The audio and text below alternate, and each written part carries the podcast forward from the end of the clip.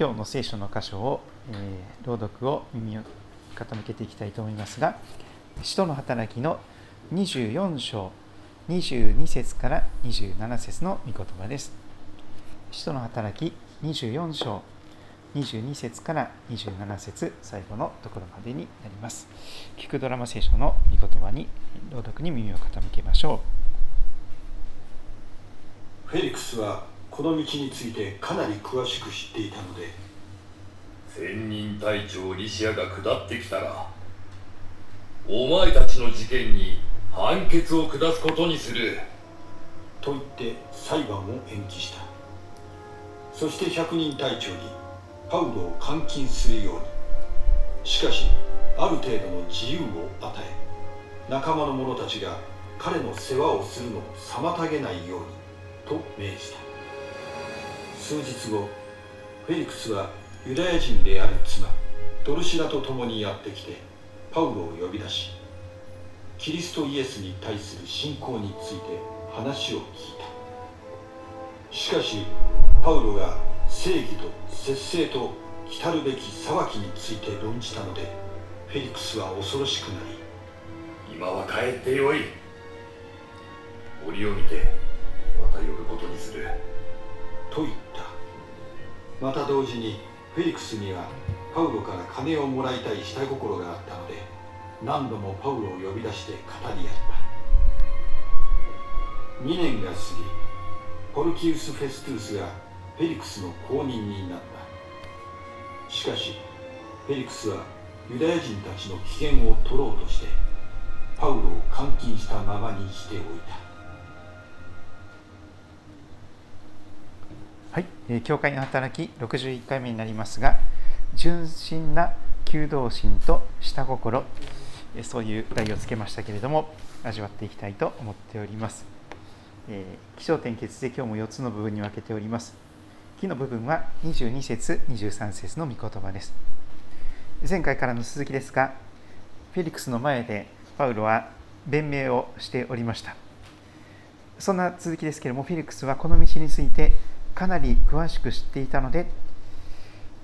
千人隊長リシアが下ってきたらお前たちの事件に判決を下すことにすると裁判を延期します。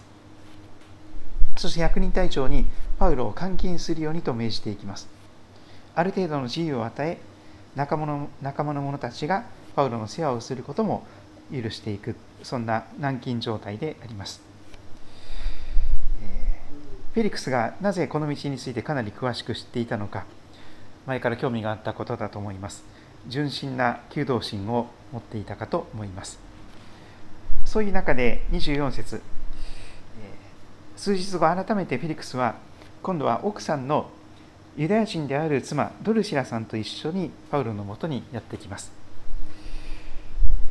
裁判ではなくて個人的に面会をしてパウロを呼び出しそしてキリストイエスに対する信仰について真面目に話を聞きたいと、えそのように求めたわけであります。フェリックスはローマ人だったと思いますがユダヤ人の奥さんと結婚をしているという不思議な国際結婚の状況であります。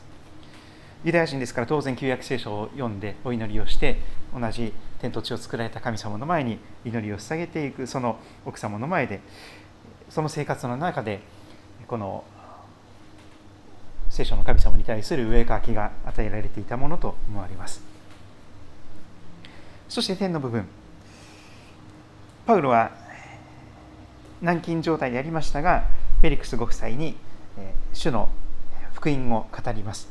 伝道をして道を伝えていくわけです。しかしそのような中で25節。パウロが正義と節制と来るべき裁きについて論じたのでフェリクスは恐ろしくなります。そして言葉を遮ってしまって今は帰ってよい。折を見てまた呼ぶことにするとお茶を濁していく状況になってきました。フェリクスはユダヤ人である奥さんのドルシラと一緒にキリストイエスに対する信仰を教えてほしいということでパウロから話を聞いたわけですけれども純真な求道士があったんですけれどもでも正義と節制と来たるべき裁き。高橋先生がこの前語ってくださったようにこのイエス様が再び再臨なさる再び来られる。そしてその時に決定的な最後決定的な最後の審判最後の裁きをなさる。違法人であろうとユダヤ人であろうと悔い改めない者は永遠の滅びに至る。すべての罪が暴かれそして神の前に罪あるものとするものはされる者はほとんどすべての人はイエス様の十字架を自分の罪のためであったと見上げない人。イエスをキリストと信じない人は皆滅ぼされてしまうという最後決定的なこの審判が語られていったことでありましょう。同時に福音そんな自分で自分を救えない私たちの罪のために罪のない神の一人子イエス・キリストが十字架で死なれそして葬られしかし3日目によみがえられて今も生きておられる。ナザレのイエスは今も生きておられる誠のメシアなのだキリストなのだ救い主なのだとパウロは語ったわけでありました。このフェリクスと日本人がすごく似ているなとも思います。日本人はすごく純真な求道心を持っていると思います。すごく勉強に対して学問に対して知識に対して興味や関心が多々あります。ですから他の国の人たちに比べたら本というものが今すごく日本人の間でやはり読まれ続けていると思います。本屋さんに行けばやはり本がある。本の博物館までできていく。そういう状況であります。しかし同時にやはりパウロのように罪を示され、えー、来たるべき裁きを問われるとあなたはどうするのかと応答を迫られるとお茶を濁してしまう。同時に純粋さがあるわけですが下心もあるというそのこのフェリックスの姿も出てきます。26節27節のところ結論の部分ですがまた同時にフェリックスには下心があったと言われています。密かに心で願っていることですね下心。パウロから金をもらいたい。要するにお金なんです結局。もう政治家もそうですし、えー、財界の人たちもそうですし国民もみんなそうだと思いますが結局お金を豊かにもらいたい収入を増やしたいという下心が誰にでもある。これはまさに日本人もそうだと思います。結局はお金かよと言われてしまうようなことで金さえ出てくれば何も文句言わなくなるという状況があります。フェリックスはパウロから金をもらいたいので何回も呼び出してまあ、ちょっと話聞かせてくれって言うんですがその時にはもう下心の方が強くなっていて、えー、純粋な求道心はどこへやらという状況になっていたかと思います。金さえあればいいんだ。これが私たち日本人の本音かもしれません。お金を儲かることができるならたくさんお金を手っ取り早く手軽に儲けることができるならどんなものでも売り飛ばしてしまうというその、えー、恐ろしさがあります。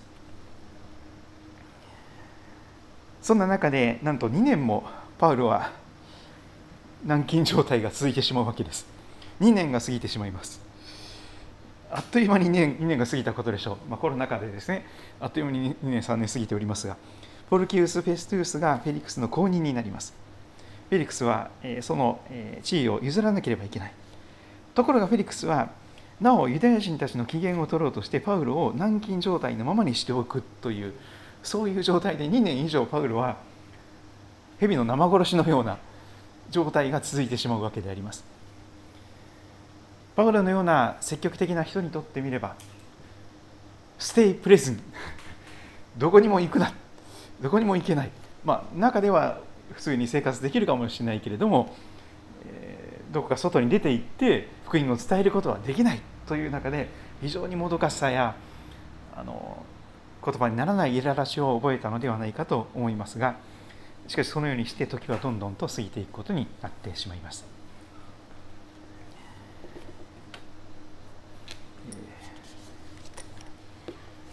宮内庁のホームページにも書かれておりますが日本人として忘れてはいけない4つの日があるというのを皆さんご存知ですよね。6月23日。8月6日。8月9日。8月15日。6月23日は沖縄が地上戦において壊滅状態になってそして異例の日と言われております。沖縄でもう決定的に日本の戦争の敗北が定まっていく。そういう状況でありました。集団自決が求められました。あの姫百合の塔ですとかいろんな悲惨なことがあります。兄弟同士で家族同士で殺し合ってそして命を絶っていく。そして8月の6日この前の日曜日でしたけれども広島に原子爆弾が落とされた日であります。そして今日8月9日11時2分ぐらいに長崎に原子爆弾が落とされました。世界でこの国しかいないないんです。実際に原子爆弾が使われてたくさんの人がその犠牲に遭ったという国は日本しかありません。世界唯一の被爆国と言われています。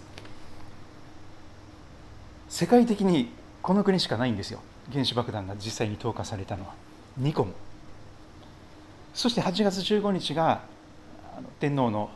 その放送を聞いてですね終戦になったという記念日になっております。そういう中で今本当にウクライナとロシアが戦争を続けておりますしまたいろんな政治家たちはですね台湾まで行って焚きつけているようなメッセージを放ってですね、え戦いの備えをするようにということで台湾の有事を望んでいるような人がいるかもしれません。もちろん中国は有無を言わさずプレッシャーをかけ続けておりますししかしひとたび台湾と中国の間で戦争が起こるならばそれはアメリカと中国との戦いに発展していくでしょうしそこで核が使われる使われないわけがないとも言われます。実際に長崎の大学の方でその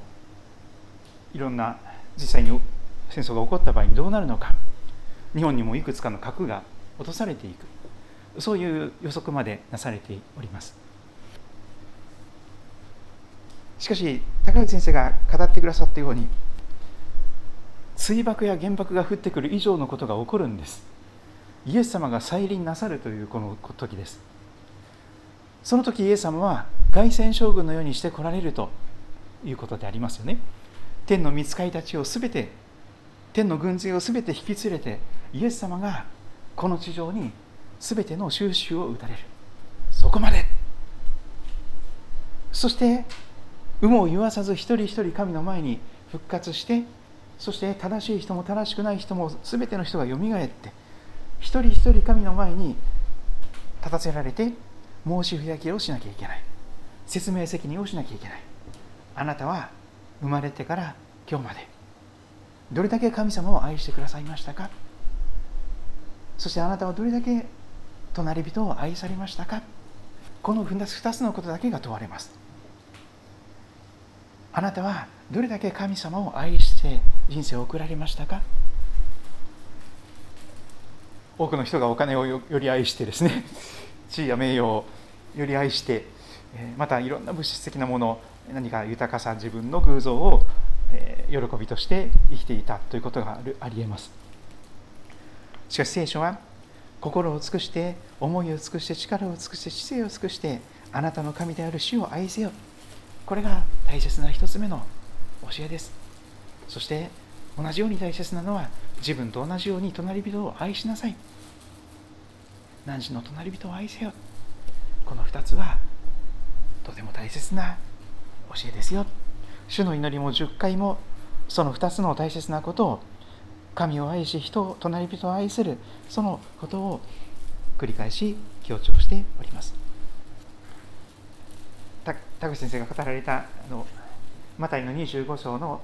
このヤギと羊を分けるところにおきましても御霊の実である愛という実を結んだかどうかということが最終的に問われるということがありました。あなた方の私のあなた方が私の兄弟たちしかも最も小さい者たちの一人にしたことは私にしたのですよ。逆に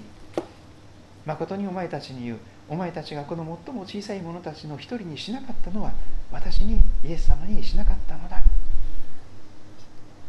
そのことによって右と左に最終的に分けられていくということが起こってまいります。一度死ぬことと死後に永遠の裁きがあると聖書は警告しております。時に自分の罪深さや神のその義の神様の、えー、恐ろしさの前に、えー、お茶を濁して、えー、そしてごまかしてその場では、うん、先を先延ばしにするかもしれません。しかし時は一刻一刻と近づいております。2023年もう8月9日になってしまいました。今年ももうあと5ヶ月弱ぐらいでしょうか、えー、もうすぐですね、えー、もうすぐですねクリスマスが来てしまいますけども9月すぐ9月になって10、11、12 4 ヶ月ぐらいですか。もうほとんど少なくなっておりますが、えー、その中にあって、えー、この